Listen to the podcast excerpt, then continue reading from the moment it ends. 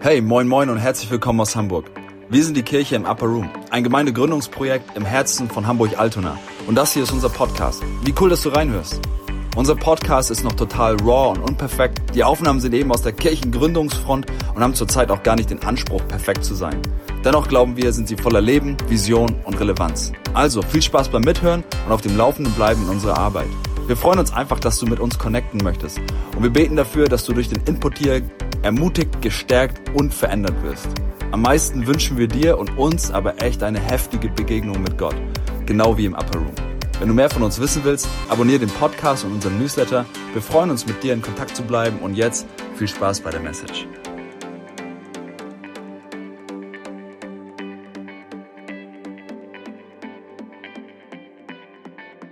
Die Predigt heute Morgen an Karfreitag 2021 als Gründungsteam. Sie heißt Das Kreuz und wir. Genau, ich möchte ganz gern nochmal zu Dietrich Bonhoeffer kurz zurückkehren. Er wurde kurz nach Ostern äh, hingerichtet und zwar genau am 9. April 45. Und äh, er hat entsprechend ja irgendwie auch eine besondere Beziehung zu Ostern. Kurz äh, vor seinem Tod gesagt, wer Ostern kennt, kann nicht verzweifeln. So gut so eine Hoffnung in diesem Wochenende. Lass das mal auf dich wirken. Wer Ostern kennt, wer, wer Karfreitag und Ostersonntag, ja, wo das Realität, was Jesus für uns getan hat und wer Jesus ist, wo das Realität in unserem Leben geworden ist, nicht nur ein Kopfwissen, da hat das, hat das eine Kraft und eine Macht, die über den Tod hinausgeht. Ja, wir können nicht verzweifeln, wenn wir Ostern wirklich, ja, wirklich verstanden haben und kennen. Und ähm, ich würde es, wie gesagt, auch wie schon am Anfang gesagt, ich würde es total gut finden, wenn wir in diesen Tagen ein Stück weit zurückkehren zu dem, auch zu dem Kern unseres Glaubens. Wie gesagt, wir versuchen das inmitten unseres Umzuges, machen heute bewusst ein bisschen Pause und Sonntag auch und werden einfach ein bisschen Zeit nehmen, um, um auch darüber nachzudenken und, und, und ja, und einfach dahin vorzudringen, ein Stück weit, wie das möglich ist. Aber ich möchte euch echt ermutigen, das wirklich ganz bewusst zu tun. Nicht nur die Tage als Familientage zu Ver naja, Familientage in diesen Tagen ist natürlich auch ein, schwieriger Begriff. Von daher, äh, wenn ihr, habt ihr sowieso viel Zeit, um euch, um euch mit, mit dem eigentlichen Kern von Ostern zu, auseinanderzusetzen. Ähm, genau, wir wollen uns heute Morgen dem Kreuz zuwenden. Das Kreuz und wir. Viele von euch, vielleicht eher in der Damenwelt, tragen irgendwie ein Kreuz als Kette um den Hals. Vielleicht hat jemand anderes auch ein Kreuz tätowiert. Ich habe auch ein Kreuz tätowiert in meinem, in meinem Oberarm. Und ähm, äh, oder meine Innenseite von, mein, von meinem Arm unter anderem. Aber wisst ihr, so wenn man so durch die, auch so durch Amazon durchscrollt, ja, und ich habe damals mir mal auch nach einer Kreuzkette mich immer wieder umgeguckt und so, und bis ich wollte die richtige finden. Und, und es gibt so viele Kreuzketten heutzutage, die du kaufen kannst. Es ist wirklich, du kannst zu HM gehen und eine Kreuzkette kaufen. Und, ähm, und es ist so ein richtiges ja auch durch die Zeiten hinweg irgendwie fast schon beinahe neutrales äh, Fashion-Symbol letztendlich äh, geworden und, ähm, und, und ist irgendwie, ist irgendwie, zumindest in der Mode, irgendwie relativ präsent und war es auch irgendwie, war es auch immer schon, interessanterweise. Also ein sehr beliebtes Symbol, aber ich glaube, wenn wir wirklich dazu vordringen, was dieses Symbol bedeutet und welche Abartigkeit sich dahinter eigentlich verbirgt hat, dann wird es, werden wir aufhören, es in dieser Form vielleicht so zu tragen oder es sehr bewusst tragen eben. Und ja, ich habe uns jetzt zum Start in diese Predigt Worte aus dem Alten Testament, die Worte vom, vom Propheten Jesaja aus Jesaja 53 mitgebracht. Jesaja hat, ist nicht ganz klar, 600, zwischen 600 und 800 vor Christus prophezeit und, und, und, und gelebt. Und, und er hat sehr, sehr eindeutig über das Leiden, den Leidensweg, die Passion des, des Messias prophezeit und sehr akkurat beschrieben, was passieren muss, wenn der Messias kommt. Und ich, ähm, ich möchte ganz gern da, da drauf gehen auf diese, und da, mit diesem Text uns nochmal anschauen, auch im Lichte dieses Textes anschauen, was an Ostern passiert ist. Und möchte, möchte da ein Stück weit in die Realität der Kreuzigung reingehen. Und wisst ihr, die ersten Christen oder die Zeitzeugen, für die Kreuz, das Kreuz auch eine zeitgenössische Realität war, die würden das vielleicht in der Form, in dieser leichtfertigen Form, nicht als Modeschmuck oder ähnliches tragen, sondern sie wussten sehr genau, was sich mit dem Kreuz verbindet. Und für die ersten Christen, so ist, es, so ist es mir zumindest vor Augen, sie wurden teilweise selber gekreuzigt, das wissen wir auch, massenhaft sogar. Aber ich glaube, immer wenn sie entweder ein, eine Kreuzigung miterlebt haben oder daran vorbeigegangen sind, oder wenn sie das Abendmahl gefeiert haben, oder, weißt du, wisst ihr, das war das Kreuz, das war den, war den ersten Christen und das, was das Kreuz bedeutet, das war den ersten Christen sehr, sehr, sehr klar vor Augen. Es hat in der, wie soll ich sagen, in der Tiefe der dann, dann entstandenen, in den ersten Jahrhunderten nach Christus, in der ersten im Jahrhundert nach Christus, der entstandenen Theologie, hat es eine, eine Zentralität gehabt, nicht nur in, in, den biblischen Texten, aber auch, ich glaube auch im, im Leben der Gemeinde, dass, ja, dass, einfach, dass einfach irgendwie die Bedeutung des Evangeliums im Kreuz sichtbarer geworden ist als sonst wo. Und deswegen ist es wichtig für uns, dass wir dahin, dass wir da auch immer wieder hin vordringen oder zurückkommen zu dieser Bedeutung des Kreuzes. Deswegen würde ich mir, ich weiß nicht, ob wir jetzt jedes Jahr machen werden, uns das Kreuz einmal im Jahr genau anschauen und vielleicht immer wieder, aber ich finde es wichtig, dass es vorkommt, dass wir, dass wir uns erinnern, weil das in unserer Zeit verloren gegangen ist. Für uns ist es ein Modesymbol. Für uns ist es ein leichtfertig getragenes Symbol, ja.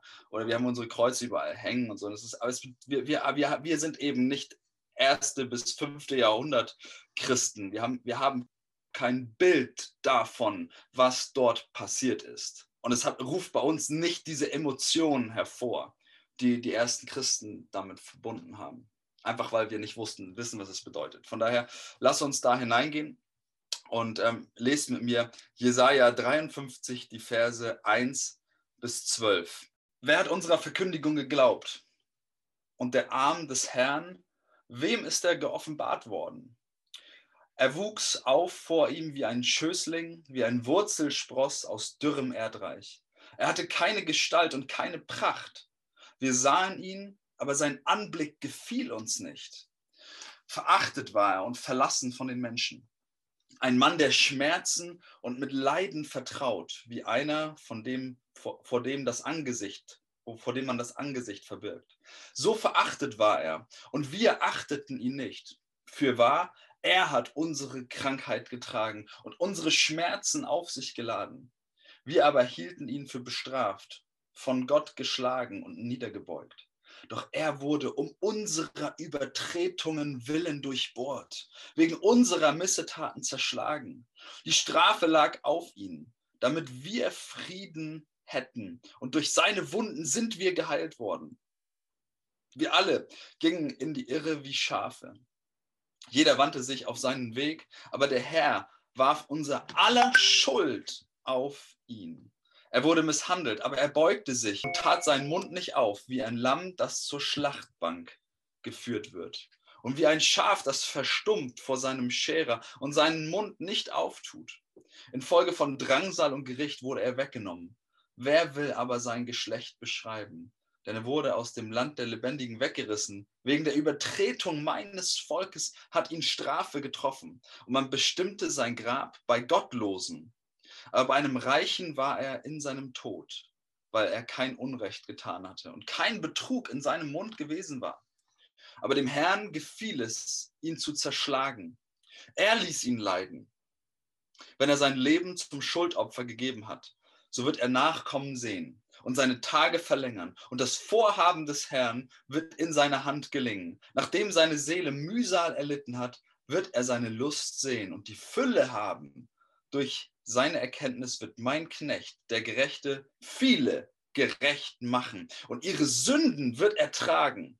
Darum will ich ihm die vielen zum Anteil geben und er wird starke zum Raub erhalten. Dafür, dass er seine Seele dem Tod preisgegeben hat und sich unter die Übeltäter zählen ließ und die Sünde vieler getragen und für die Übeltäter gebetet hat. Ihr Lieben, was für was für eine Schwergewichtigkeit in dieser Prophetie zu finden ist und was für eine akkurate Prophetie das, das gewesen ist, die, die, die so viele hundert Jahre vor, überhaupt vor der Fleischwerdung Jesu, vor der, seiner Geburt und dann seinem, seinem, seiner, der, der Passion letztendlich von Jesaja ausgesprochen worden sind. Und es ist unfassbar, nach wie vor, ich, darüber nachzudenken, dass Gott kommt, um zu sterben. Gott ist gekommen, um zu sterben. Das zu sehen, das finde ich, das finde ich, das finde ich, das finde ich, das finde ich unfassbar, dass Gott kommt, sich beugt und dann, und dann stirbt. Und er stirbt nicht irgendwie, ihr Lieben. Er stirbt nicht irgendwie. Okay, lass uns, lass uns in die Kreuzigung und die Passion reingehen. Ich werde die einzelnen, einzelnen Schritte der Passion mit uns anschauen.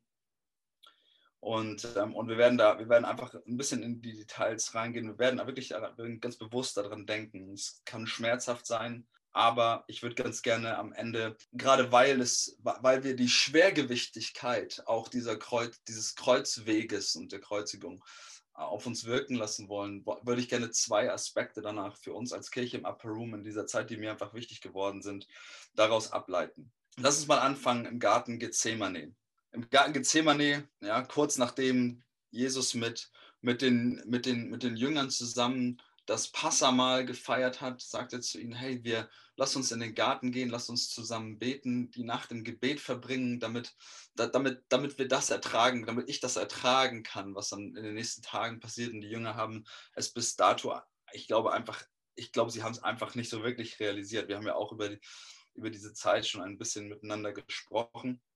Und Jesus, Jesus ahnte wahrscheinlich ein Stück weit, was auf ihn zukommt.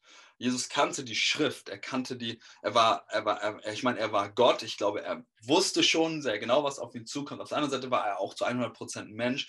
Er kannte die, die Schriften, er kannte auch diese Textstelle aus Jesaja 53 und, und er hat Kreuzigungen selber auch schon erlebt. Er lebte dort in Galiläa und das war Alltag. Mindestens einmal wissen wir aus dem historischen Zusammenhang, dass im Jahr 4 nach Christus einmal ein Aufstand von den Römern niedergeschlagen worden ist. Also ein, ein jüdischer Aufstand, gegen die, der gegen die Besatzungsmacht der Römer sich richtete.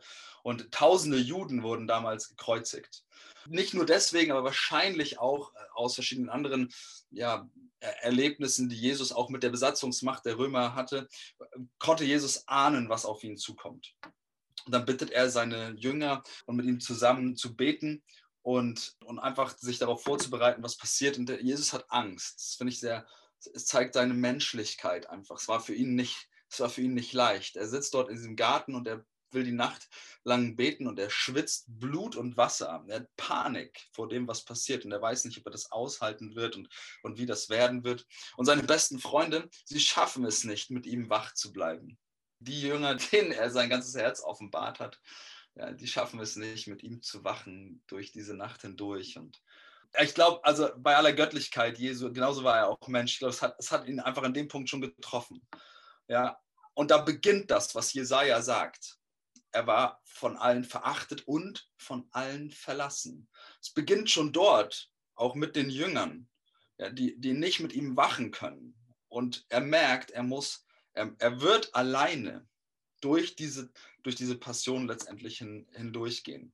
Und wir wissen äh, auch aus der Predigt, aus den Predigten, ähm, Vater Gott, habe, ich da schon ein bisschen darüber gesprochen auch, ist an Jesus betet dann diese Worte sind aufgezeichnet vom Heiligen Geist. Er betet dann, aber nicht mein Wille, sondern dein Wille soll geschehen.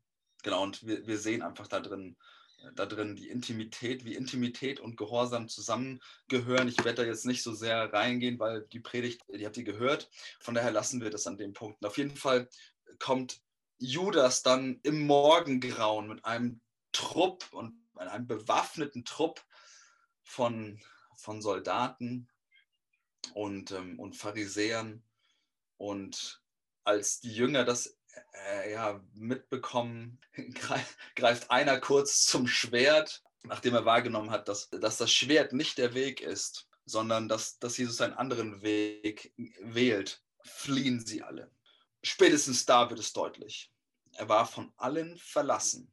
Jesus wird überliefert durch, die, durch diesen Trupp Soldaten und durch diesen Trupp Juden an, an den äh, obersten jüdischen Gerichtshof der damaligen Zeit und ähm, wird geschlagen, ähm, wahrscheinlich im, im Morgengrauen dann verhört und geschlagen und alle sind gegen ihn. Man muss sich vorstellen, an dem Punkt hat Jesus schon eine schlaflose Nacht hinter sich. Ich weiß nicht, wie du dich gefühlt hast, wie du dich fühlst, wenn du eine Nacht nicht geschlafen hast. Und, ähm, und irgendwann bringt er es zu Ende und er, und er liefert den, den finalen Anklagepunkt, der dann auch zu seiner, zu seiner Verurteilung führt. Er liefert ihn selbst. Ihr kennt die Geschichte, er liefert diesen Anklagepunkt einfach selbst und, und er wird dann verurteilt. Und dadurch, dass der oberste jüdische Gerichtshof keine Todesstrafen verhängen durfte in der damaligen Zeit. Aufgrund der ganzen Besatzungssituation durch die Römer wird er, wird er an Pontius Pilatus übergeben mit der Bitte, dass er, dass Pontius Pilatus ihn zum Tode verurteilt. Entsprechend, genau, wird er dann den römischen Soldaten übergeben und vor Pontius Pilatus geführt. Ihr wisst, vor Pontius Pilatus, ihr kennt die Geschichte, er wird, ähm, er wird letztendlich äh, gegen Barabbas, ein, einen aufständigen Juden, der aufgestachelt durch, der, der, der letztendlich von der aufgestachelten und aufgehitzten Menge durch die Pharisäer, der wird freigelassen, weil das die Tradition von Pilatus so hervorbringt oder hervorgebracht hat und Jesus wird, wird zum Tod verurteilt. Und es war die, die römische Tradition oder Praxis äh, der Verurteilung, dieser, dieser Exekution dass man, dass man zuerst gegeißelt wird. Und wir finden das, diesen Vers letztendlich in Johannes 19, Kapitel 19, Vers 1. Das ist einfach nur dieser eine Satz, Jesus wurde gegeißelt. Und, ähm, und wir, wir haben keine, keine Vorstellung dessen, was dort passiert. Jetzt stellt euch vor, dieser, ja, dieser Jesus, der schon eine Nacht nicht geschlafen hat, der im Morgengrauen Fausthieben ausgesetzt gewesen ist und der emotional auch, ja, auch irgendwie auf auf das, ja, irgendwie auch also extrem gespannt ist. Der aber noch die Worte gegenüber seinem Vater im, im Kopf hat, aber nicht, nicht mein Wille, sondern dein Wille soll geschehen. Diese Entscheidung in Gethsemane, ich glaube, die hat ihn durchgetragen. Und es war eine Begegnung mit seinem Vater da drin.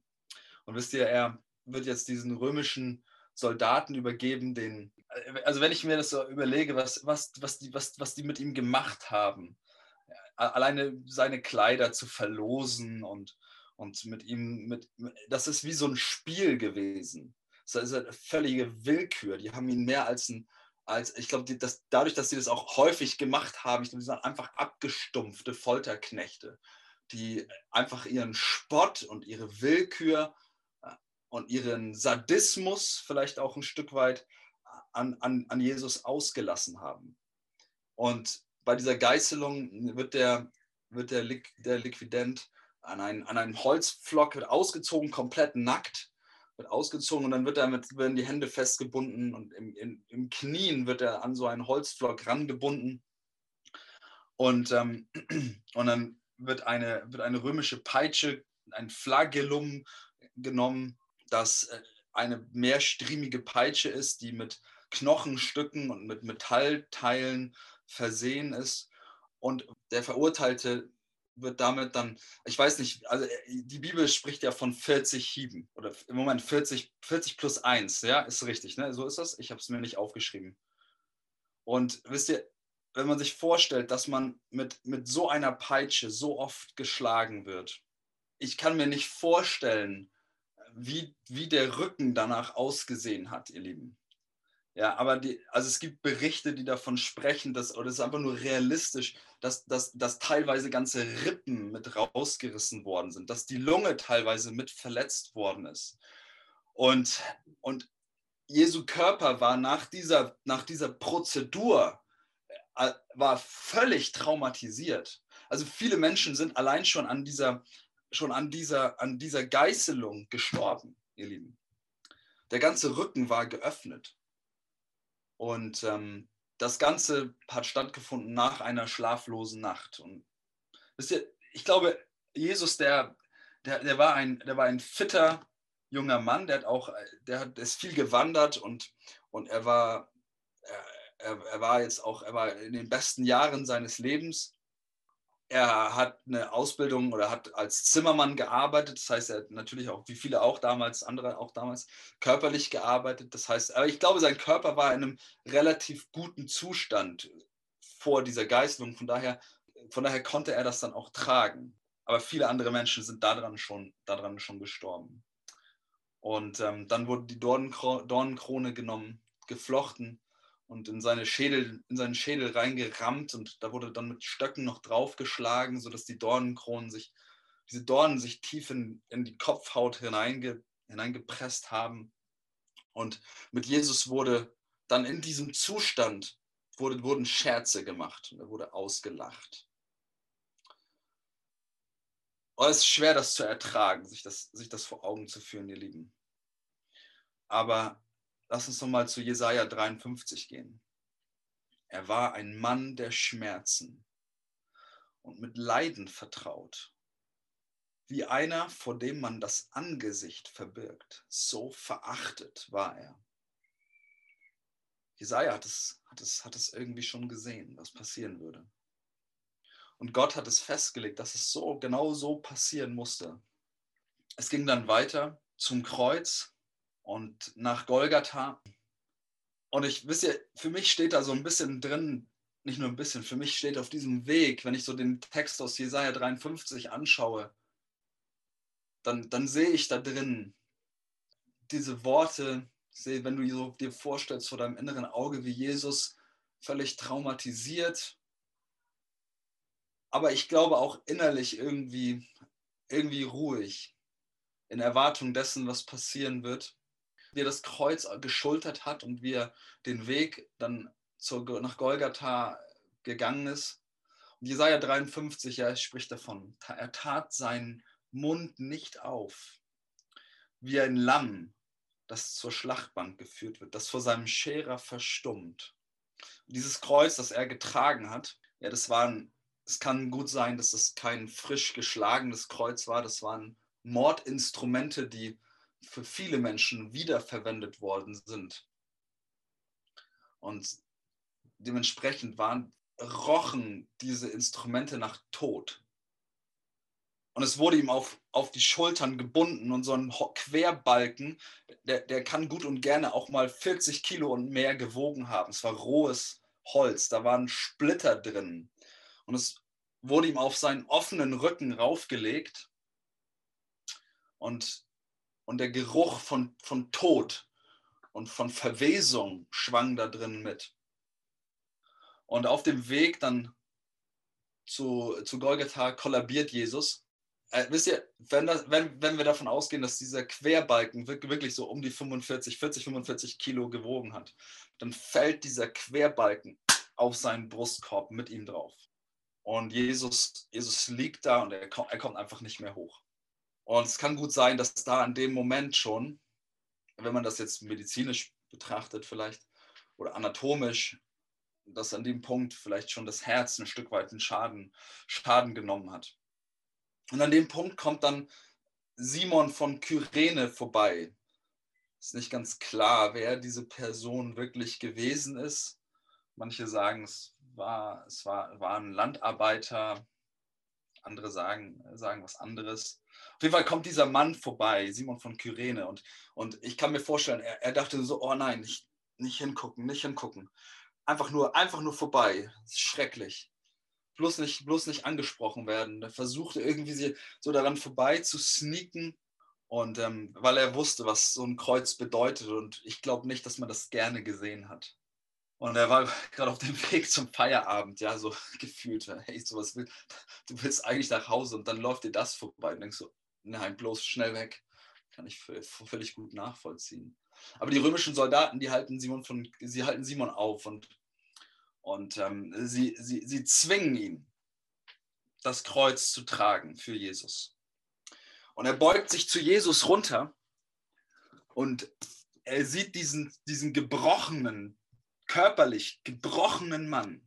Und ich kann es mir nicht anders erklären, ja, als dass er einen, wahrscheinlich einen, einen zerbrochenen, kaputten Körper vor sich sieht, aber er, ich, ich mag mir vorstellen, er guckt in das Auge von Jesus und er sieht, er sieht, er sieht Gott. Und er sieht Ewigkeit und er sieht Liebe, weil Jesus auch für ihn diesen Weg gegangen ist. Und weil Jesus das im Vorhinein schon entschieden hat, dass er für ihn auch diesen Weg gehen wird.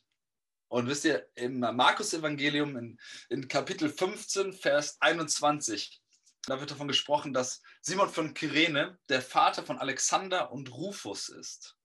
Und die werden später auch im Römerbrief wieder erwähnt. In Kapitel 16, Vers 13 könnt ihr auch gerne nochmal nach, nachlesen. Und der Punkt ist, es scheint, dass Simon Christ geworden ist und seine Familie sich dem Weg angeschlossen hat. Und wir wissen, dass er bis zum Ende am Kreuz geblieben ist und dass er Jesus angenommen hat und dass er diesen Prozess dann nicht nur, dass er ihn live verfolgt hat, dass er, dass er nicht nach Hause gegangen ist oder seinen Weg weiter verfolgt hat, sondern ich mag mir vorstellen, wir wissen die Geschichte nicht, nicht final, aber ich mag mir vorstellen, dass er, dass er einfach so beeindruckt war von seinem Erlöser und er, er ein Stück weit verstanden hat, warum Jesus das tut, einfach nur weil er ihm in die Augen geschaut hat. Und dann kommen wir zur Kreuzigung und römische Bürger, die wurden nie gekreuzigt, vielleicht nur aus einem Grund, wegen Hochverrat. Aber das Kreuz selbst war einfach ein Symbol der Schande. Ja, ein Symbol des Todes, ein Symbol der Qual, ein Symbol des, des, Ab des Fluches. Selbst, ähm, selbst die Bibel spricht davon, ja, 5. Mose spricht davon, jeder, der an einem Baum hängt, der ist verflucht, also von Gott verlassen. Das ist, wofür dieses Kreuz spricht, einfach eine Abartigkeit. Und Jesus kommt nach Golgatha wir sehen ja immer diese romantischen Bilder von, da ist dann noch ein Lendenschurz drumherum um seine, um seine Genitalien, aber er wurde komplett, die Menschen wurden komplett nackt ausgezogen. Gott hängt komplett nackt an diesem Kreuz. Da ist kein Schurz, er ist völlig entblößt. Er wird auf dieses Kreuz gelegt und die, wir kennen den, wir kennen den Film Passion, die Arme werden nochmal richtig lang gezogen und so und dann treibt man lange Eisennägel durch diese extrem schmerzempfindlichen empfindlichen Stellen. Und dann wird das Kreuz mit diesem nackten Jesus in ein Loch äh, aufgerichtet und fallen gelassen. Und in diesem Fallenlassen äh, äh ja, kommt schon, ein, kommt schon ein weiterer Schock noch dazu. Und, und die Menschen, die an den Kreuzen hängen, die haben zum Teil dem unkontrolliert geweint, unkontrolliert geschwitzt, haben unkontrolliert ihre Exkremente verloren. Das heißt, unter dem Kreuz sammelt sich eine, eine Pfütze aus Blut und Schweiß und Dreck. Und so war das bei Jesus auch. Und das Ganze, das findet, das findet dann nicht irgendwo in einem Hinterhof statt, sondern für die Römer war das teilweise auch, ja, war das Mahnsymbol und Belustigung und, und alles so ein bisschen gemischt.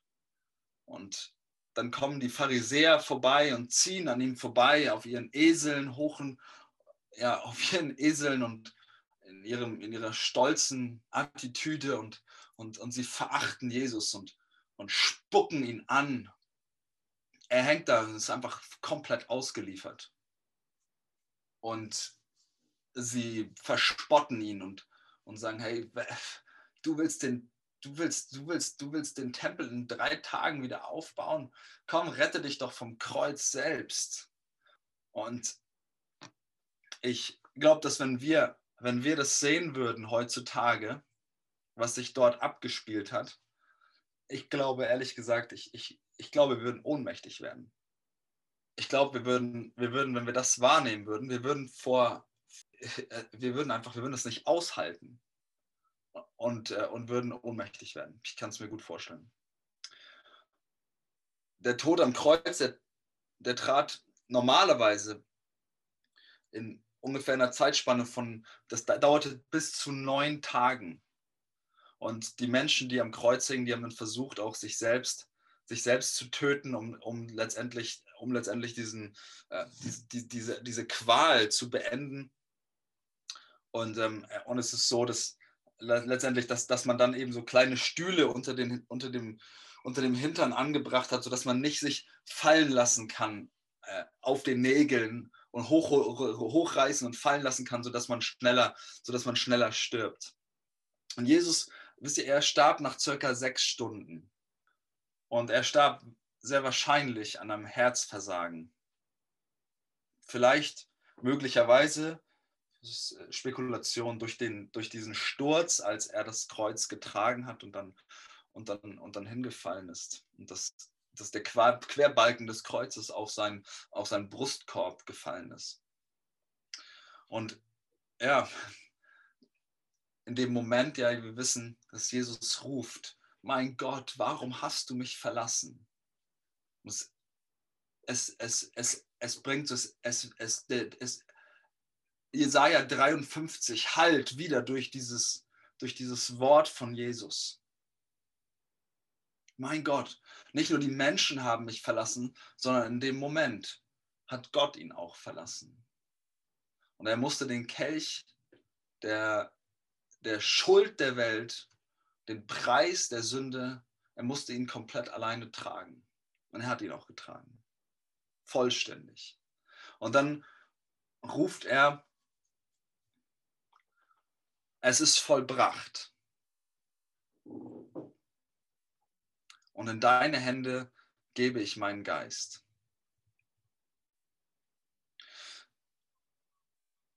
Es gab ein paar Menschen, die noch bei ihm geblieben sind. Einige Frauen, seine Mutter, wie gesagt, Simon von Kyrene auch. Und nach dem Tod von Jesus kamen die Soldaten und Normalerweise wurden den Menschen, damit es schneller geht, dann die Beine gebrochen und dann trat der Tod, der normalerweise auch durch Ersticken nach eben, wie gesagt, einigen Tagen eintritt, weil man so weiter runter sinkt und die Lunge einfach nicht mehr genügend Luft, äh, nicht mehr genügend Luft holen kann und dann einfach irgendwann in sich eingeht. Und ähm, bei, bei Jesus war das eben nicht der Fall, sondern er ist vorher gestorben und zur Sicherheit hat man, hat man dann noch mit einem Speer letztendlich nachgeholfen. Doch um unserer Willen, um, um, doch um unserer Übertretungen willen, wurde er durchbohrt. Jesaja 53. Doch um deiner Übertretung willen wurde er durchbohrt. Doch um meiner Übertretung willen wurde er durchbohrt. Und dann ging es weiter und Jesus wurde vom Kreuz abgenommen, was auch und was nicht dem Standard entsprach. Normalerweise war es so, dass die Menschen ähm, noch tagelang am Kreuz auch, auch noch hingen und zur Abschreckung dort hingen blieben und dann Vögel kamen und, und, und, und naja, ihr könnt es euch, ihr könnt es euch vorstellen. Aber so wie Jesaja, wie der Text in Jesaja 53 sagt, genauso wie er es vorhergesehen hat, wurde, wurde Jesus vom Kreuz abgenommen dann in Josef von Arimatheas Grab gelegt und, und dort auch ordentlich bestattet. Und wisst ihr, in der, in der Reflexion über diesen Text möchte ich, möchte ich oder über, dieses, über dieses, diese, diesen, Histo diesen historischen Zusammenhang letztendlich, wie eine Kreuzigung aussah, möchte ich uns, möchte ich uns einmal die Worte aus 1. Korinther 1, Verse 18 bis 24 vorlesen. Denn weil die Welt durch ihre Weisheit Gott in seiner Weisheit nicht erkannte, gefiel es Gott, durch die Torheit der Verkündigung diejenigen zu retten, die glauben. Während nämlich Juden ein Zeichen fordern und die Griechen Weisheit verlangen, verkündigen wir Christus, den Gekreuzigten. Den Juden ein Ärgernis, den Griechen eine Torheit, denen aber, die berufen sind, sowohl Juden als auch Griechen, verkündigen wir Christus, Gottes Kraft und Gottes Weisheit. Ihr Lieben, in diesem schrecklichen Symbol, in, diesem, in dieser schrecklichen Situation, ja, finden wir die, die, die Weisheit Gottes wie nirgendwo sonst. Wer hätte gedacht, dass Gott selbst durch das Kreuz, durch den Tod am Kreuz, jeden einzelnen von uns rettet, der an ihn glaubt. Ich habe euch dieses Bild hier in den Hintergrund gestellt ich habe das schon ganz häufig in verschiedensten Predigten so gezeigt, aber, aber wisst ihr, das ist, was im Kreuz mitschwingt. Da ist Jesus zu sehen und da ist ein Sünder zu sehen, der in der Hand hier noch ein, ein Hammer und ein, ein Nagel hält. Und Jesus, der mit seinen durchbohrten Händen, seinen durchbohrten Füßen und dem Blut, das hier unten fließt, der einfach den, der den Sünder festhält. Das war der Plan Gottes. Das ist die Weisheit Gottes, die, wenn sie menschlich betrachtet wird, völliges Unverständnis damals ausgelöst hat. Dass jemand, der am Kreuz in dieser Form stirbt, der Messias sein kann. Wisst ihr, Karfreitag hat für mich so einen, das hat so einen heiligen Moment. Es ist so ein heiliger Moment, wo wir, wo wir erkennen, wie, wie sehr Gott liebt, wo wir aber auch erkennen, ja, wo wir die Wahrheit über uns selbst und über die Welt auch und die Situation und den Zustand dieser Welt auch erkennen können. Deswegen möchte ich ganz gerne einen Vorgedanken nach dieser, nach dieser Rede über den, über den Tod Jesu loswerden und dann zwei kurze, wie soll ich sagen, Auswirkungen oder zwei, zwei Punkte einfach nennen, die für mich und wie ich glaube für uns auch, auch jetzt gerade wichtig sind als Kirche im Upper Room. Wir haben ja in letzter Zeit öfters über, über gerade jetzt auch letzt, die, letzte Woche über Gnade und Wahrheit gesprochen. Und irgendwie kam das immer wieder vor. Gabriel hat kurz davon gesprochen und, und äh, Conny hat auch kurz davon gesprochen im Abendmahl letzte Woche, letzten Sonntag ich möchte diesen Gedanken nochmal aufgreifen, weil wisst ihr, im Kreuz ist Gnade und Wahrheit zu sehen. Schlag mir auf Johannes 1, die Verse 16 bis 18, wenn ihr wollt. Von seiner Fülle haben wir alle genommen, Gnade um Gnade. Denn das Gesetz ist durch Mose gegeben. Die Gnade und Wahrheit ist durch Jesus Christus geworden. Niemand hat Gott je gesehen. Der Eingeborene, der Gott ist und in des Vaters Schoß ist, der hat es verkündigt. Aber der, der Punkt, den ich machen möchte, ist, denn das Gesetz ist durch Mose gegeben. Jetzt, die Gnade und Wahrheit ist durch Jesus Christus geworden. Im Kreuz, ihr Lieben, und an Karfreitag wird einerseits die Liebe und die Gnade und die Gunst und die Freundlichkeit Gottes bewiesen.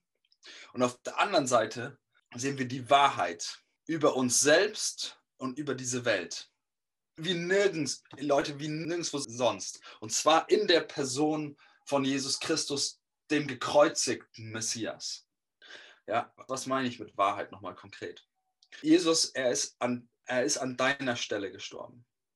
Er ist an meiner Stelle gestorben. Ja, und da, weißt du, das Kreuz das zeigt uns das, das, das eigentlich wahre Gesicht von Sünde. Es zeigt uns den wahren Preis von Sünde. Es zeigt uns, es zeigt uns, wie sehr Sünde den Tod verdient. Ja, und auch deine Sünde den Tod verdient und meine Sünde den Tod verdient. Und es zeigt uns auch, dass Sünde nicht egal ist und dass es kein Kavaliersdelikt ist und dass Sünde real ist und es ist ein Preis fordern, Konsequenzen fordern, dass ultimativ Sünde immer den Tod mit sich bringt. Das ist die Wahrheit von Karfreitag, die uns so ins Gesicht springt letztendlich. Und es ist die Wahrheit über uns. Und wisst ihr, gleichermaßen wird eben diese, die Gnade und die Gunst von Gott deutlich. Ja, diese, diese für immer unverdiente Gunst, die Gott die Gott mit uns hat, dass er selbst kommt in diese Welt. So wie Wolfi sagt, Jesus kommt, er kam, um zu sterben. Und in diesem, in diesem Sterben, ja, da ist, da ist die Wahrheit über uns, ist, ist letztendlich versöhnt mit Gott. Das beides schwingt da drin mit, diese Liebe Gottes für dich der bereit ist. Jesus selbst hat das gesagt. Niemand hat größere Liebe als der, der sein Leben hingibt für seine Freunde. Johannes 15, Vers 13. Ja, und, und, und nirgendwo wird die Liebe Gottes deutlicher als im Kreuz. Ich habe zu den Kindern gesagt, letzte Woche haben wir auch schon ein bisschen über Karfreitag gesprochen, gesagt, ja, schlag mal die dunkelste Seite in deinem in deiner Kinderbibel auf. Es ist ja oft diese die Kreuzigungsseite, wenn sie überhaupt in der Kinderbibel vorhanden ist. In unseren Kinderbibeln ist sie vorhanden. Und ich, ich habe gesagt, schlag die mal auf und habe davon gesprochen, dass, hey, weißt du, ja, das ist die dunkelste Seite in der Bibel. Es ist auch richtig, dass sie dunkel ist. Die ist die Wahrheit über uns. Und auf der anderen Seite ist es aber auch gleichzeitig die hellste Seite, weil es zeigt uns die Liebe Gottes, wie, wie nirgendwo sonst, die bereit war, den Preis zu bezahlen, damit wir Versöhnung erfahren mit Gott. Wisst ihr, wir werden in den nächsten Wochen über das Evangelium sprechen Und das Evangelium ist erst komplett, wenn wir die Wahrheit und die Schwergewichtigkeit von Schuld und Sünde und dem, warum musste Jesus sterben, wenn wir das auf uns wirken lassen. Der Römerbrief spricht in den ersten Kapiteln so massiv deutlich über den menschlichen Zustand und warum Jesus sterben musste. Ja, aber wenn du nicht darüber sprichst und dir anschaust, was, die, was der Preis der Sünde ist, dann kannst du auch nicht die Güte Gottes verstehen. Zuerst kommt, muss, kommt die Realität darüber, wie unser Zustand ist, ohne Gott, verloren und im Tod. Und dann kommt die, die gute Botschaft. Was hat Gott getan? Er, er, hat, er hat alles auf sich genommen. Deswegen musste Karfreitag so sein, wie er ist. Und dann folgt daraus der Ostersonntag. Wir werden auferstehen mit ihm. Wir haben ein neues Leben und so weiter. Und Artie Kendall, er, er sagt das immer. Er, ich musste gerade, muss gerade dran denken. Er, er, sagt, er sagt in jeder seiner Predigten, er spricht er davon und er sagt letztendlich, wenn du einmal vor Gott stehen wirst und das wirst du. Und angenommen, Gott fragt dich, und das wird er wahrscheinlich machen, warum sollte ich dich in meinen Himmel lassen? Nur eine Antwort zählt. Nur eine. Denk gut drüber nach. Was wäre diese Antwort?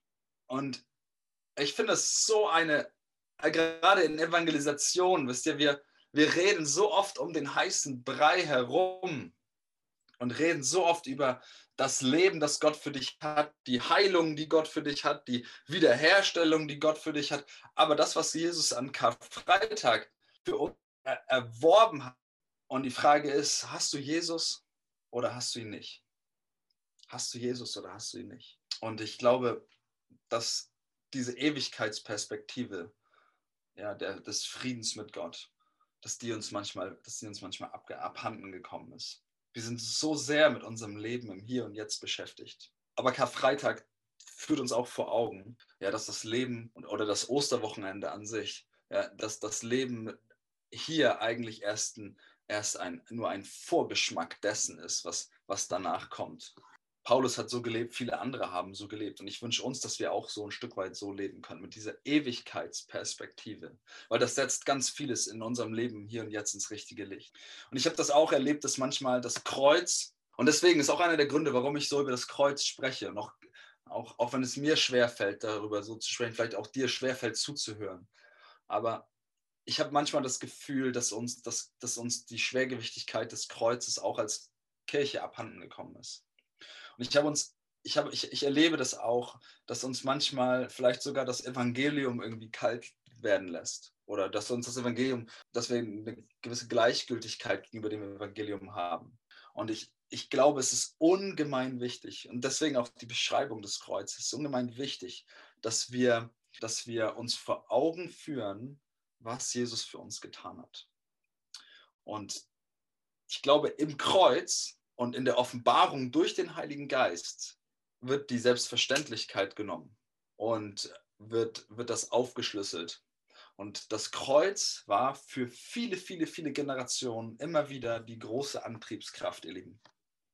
Und deswegen, ich würde mir vorstellen, würde mir wünschen, und ich selber sehe mich, ich, ich sehe mich, ich, ich sehe mich da hängen, wenn ich darüber spreche.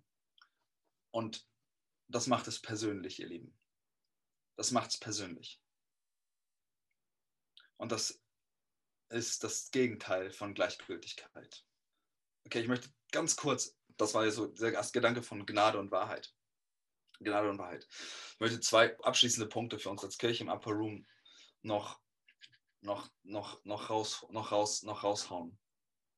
Und mein erster Gedanke ist das Kreuz und die sterbende Welt ich erlebe genauso wie eine gewisse Gleichgültigkeit dem Evangelium gegenüber in der Kirche eingezogen ist oder Einzug gehalten hat, erlebe ich auch eine, und deswegen nehme ich das ganz bewusst, eine gewisse Gleichgültigkeit in puncto Evangelisation. Wisst ihr, die Wahrheit, die, von der ich gerade gesprochen habe, die habe, die, die an Karfreitag über unseren Zustand persönlich ähm, zu finden ist, die Wahrheit, dass Menschen ohne Jesus von Gott getrennt sind, dass sie eine Ewigkeit ohne ihn verbringen werden, an einem realen Ort, der Hölle heißt. Und das, wisst ihr, dass, dass diese Welt in diesem Zustand gefangen ist. Diese Botschaft, ich, also ich kann in meinem Leben manchmal auch Gleichgültigkeit darüber finden und ich bedauere das zutiefst. Aber ich wünsche mir, dass wir, und ich glaube, dass Karfreitag die Dringlichkeit in Evangelisation wegen der Wahrheit über den Zustand dieser Welt uns ganz neu vor Augen führen kann. Und wisst ihr, wisst ihr Jesus hat, also im Neuen Testament gibt es 162 Referenzen zu, zum ganzen Thema Hölle. Und Jesus hat alleine 70 von diesen 162 Referenzen selber gebracht. Und an dem Punkt ist einfach eine tiefgehende Dringlichkeit zu finden. Und mein Herz, ich muss wirklich sagen, mein, mein Herz schmerzt darüber zu sehen, wie in meinem Leben teilweise eine Gleichgültigkeit zu finden ist gegenüber meinen verlorenen Nachbarn, gegen meinen, gegenüber meinen verlorenen Freunden, gegenüber den Menschen, die ich, die ich irgendwo treffe. Und da kommen wir wieder zu Artie Kendall und der Wahrheit, ja. Wisst ihr, am Ende des Tages, ja, geht es, geht es nicht um ein besseres Leben. Der christliche Glaube, so wird es oft propagiert in unseren, in unseren, in unseren Kirchen und Gemeinden in unserem Land, da habe ich das Gefühl, vielleicht nicht überall, aber ich glaube, da ist eine Tendenz zu sehen. Es geht vielmehr um ein besseres Leben im Hier und Jetzt um Hoffnung im Hier und Jetzt, um Sinn im Leben, um meine persönliche Berufung. Es hat viel mit diesem individualistischen Gedanken zu tun. Äh, setz ein, was du, was du meinst. Um Erfüllung und, und so weiter. Aber wisst ihr was? Der christliche Glaube, der dreht sich nicht um, um das Hier und Jetzt, sondern Jesus ist an Karfreitag gestorben, sodass wir Frieden mit Gott haben können. Dass wir ein neues Leben ansatzweise jetzt schon hier auf Erde, möglichst in Fülle, hier schon Fülle führen können, aber ultimativ, dass wir mit Gott, dass wir verborgen sind in Gott, dass wir eine Ewigkeit mit Gott zusammen haben werden. Und wisst ihr, ich frage mich und ich frage mich selbst, ich frage uns, aber ich frage auch mich selbst damit. Bereitet es uns Qualen? Und das meine ich so. Bereitet es uns Qualen, wenn wir an Karfreitag erleben, wie viele Menschen in unserem Land nicht mal mehr wissen, was Karfreitag ist?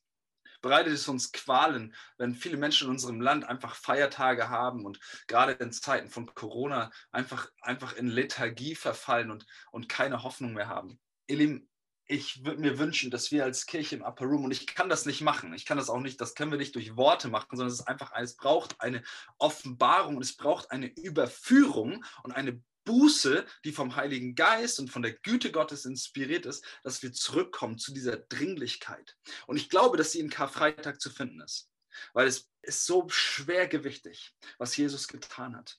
Es ist so persönlich für uns und es ist es spricht, trieft Gnade und Wahrheit für diese Welt aus Karfreitag hinaus. Ja, der Zustand dieser Welt ist erlösungsbedürftig, aber Gott hat interveniert.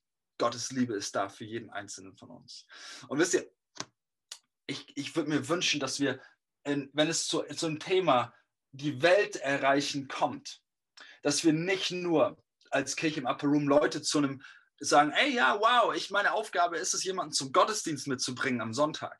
Es ist wichtig, dass, ja, weißt du, wir als Gemeinde, wir evangelisieren, wir, ja, wir bringen Leute mit zum Gottesdienst. Das ist auch wichtig, versteht mir nicht falsch, das ist ein bisschen sehr radikal vielleicht, aber, aber wisst ihr, das ist, mir geht es um den Punkt von, das ist meine und deine Aufgabe. Brennen unsere Herzen dafür? Sind wir, haben wir, leiden wir Qualen darüber, dass Menschen in die Hölle gehen, für ewig von Gott getrennt sind? Das schwingt für mich in Karfreitag mit.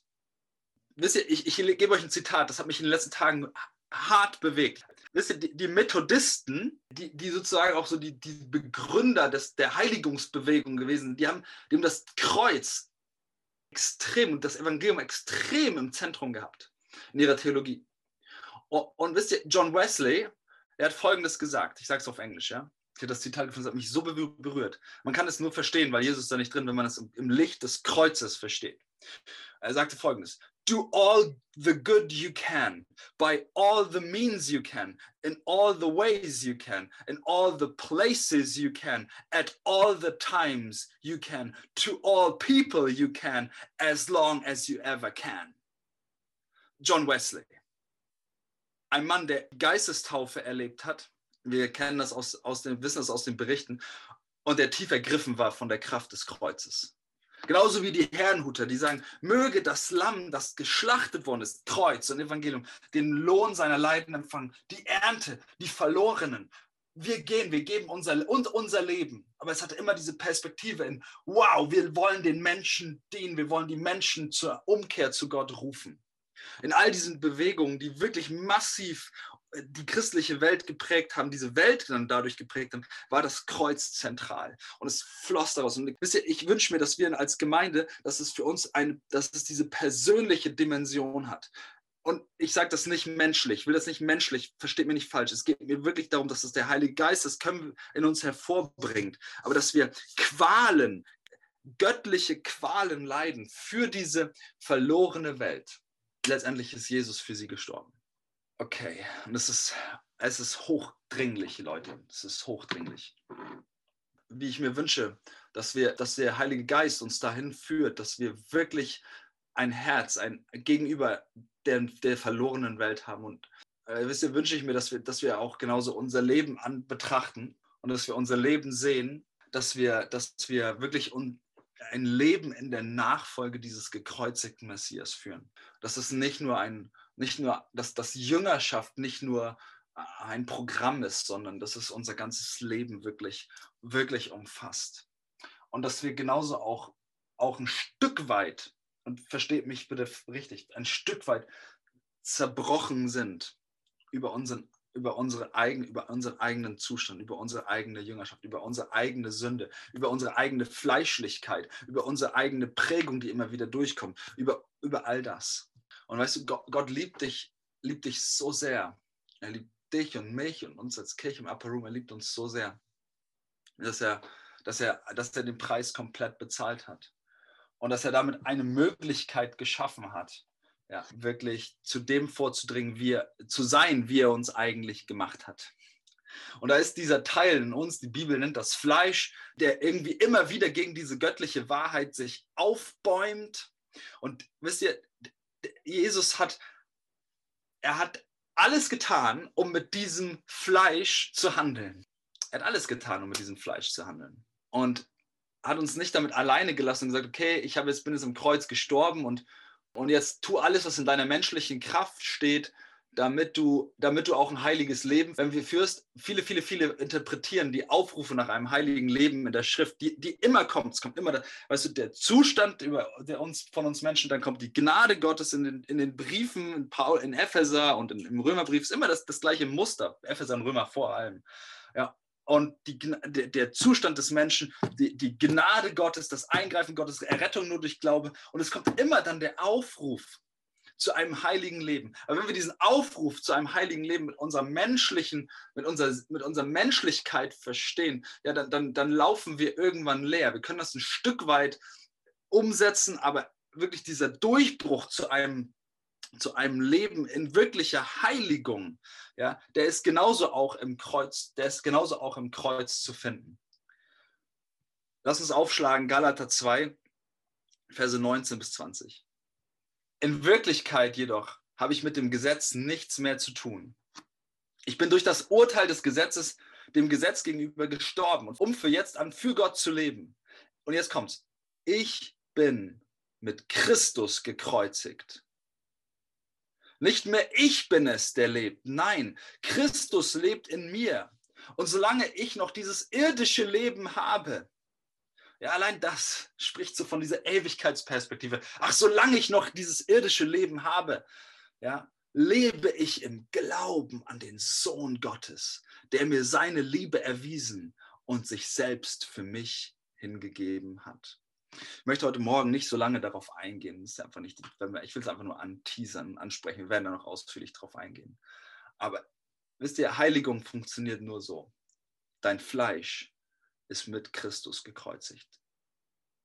Der Teil in dir, der gegen die Wahrheit Gottes steht und gegen, immer wieder dagegen aufbäumt, ja, der ist mit Christus gekreuzigt. Und Christus lebt in dir. Und das ist der Schlüssel und der Kern für für unsere ganze Heiligung, für den Aufruf der Bibel auch zur Heiligung. Jesus hat, lässt uns damit nicht alleine, sondern er hat uns auch ein Blueprint dafür gegeben. Dein altes Leben, deine Prägung, deine Gedankenmuster, ja, deine Erfahrung, alles, was dich von Gott von der Beziehung zu ihm abhält, die sind mit Christus gekreuzigt. Ja, die Bibel nennt das Fleisch, ihr Lieben. Ja, und dieses Fleisch, das bäumt sich manchmal wieder auf und es muss daran erinnert werden, dass es eigentlich gestorben ist und nicht mehr, nicht mehr gegen diese Wahrheit aufsteht.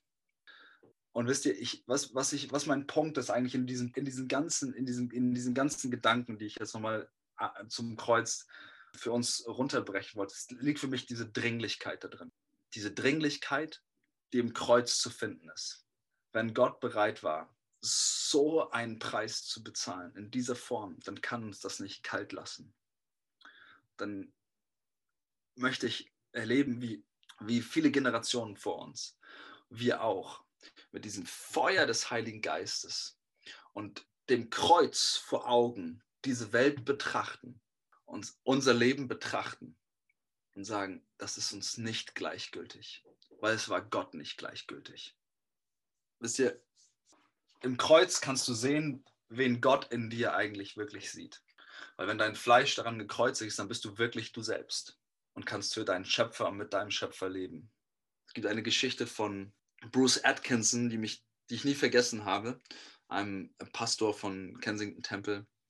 Und er erzählte das einmal, dass er in einer Vision, er war irgendwie in einem, es war eine richtige, echte Vision, er, er hat gesehen, wie er sich selber im Spiegel betrachtet hat. Und dann hat er sein Gesicht gewaschen, hat wieder in den Spiegel reingeschaut und dann hat er sich selber ver verherrlicht gesehen.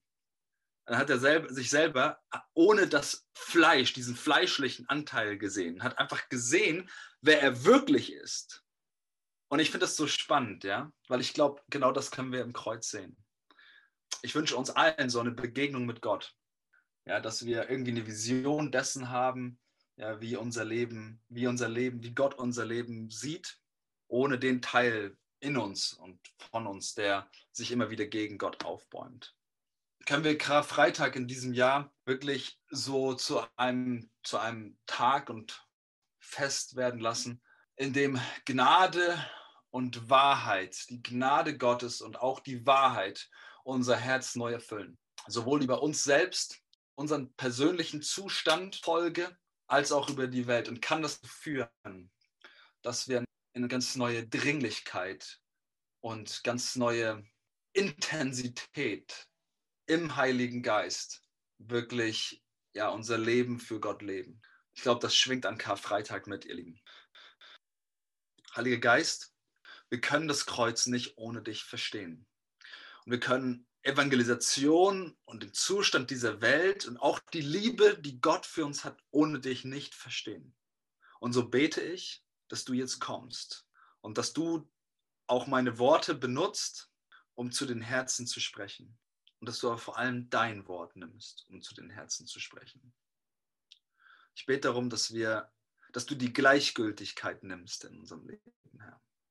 Herr, das können wir nicht produzieren. Wir sind da auch ganz entspannt. Aber ich bete darum, dass du die Gleichgültigkeit nimmst aus unserem Leben. Dass wir wie die Herrenhuter rufen können. Möge das Lamm, das geschlachtet worden ist, den Lohn für sein Leiden empfangen. Dass wir genauso wie John Wesley das Kreuz vor Augen haben können, sagen können, ich möchte alles in meiner Macht Stehende tun, um für dich zu leben, um den Menschen zu dienen, Gutes zu tun. Und Herr, bewahre uns davor, das in unserer eigenen Kraft zu tun. Wir ehren dich, Jesus. Wir danken dir für, was du getan hast. Wir danken dir für die Gnade, die du uns im Kreuz gezeigt und erwiesen hast. Wir preisen dich. Wir hoffen, du hast eine gute Zeit mit uns gehabt. Danke, dass du dabei warst. Bisher hat die Kirche im Upper Room noch keine öffentlichen Gottesdienste. Wir halten dich auf dem Laufenden, sobald sich das ändert. Wenn du in dieser Phase mit uns Kontakt aufnehmen willst, schreib uns gerne eine E-Mail an kirche im Upper Room in einem Wort at gmail.com oder antworte auf unseren Newsletter. Wir freuen uns total von dir zu hören. Hey und jetzt sei gesegnet für das, was als nächstes für dich kommt heute. Denk dran, der Herr ist für dich, er liebt dich und er ist dir zugewandt. Bis zum nächsten Mal.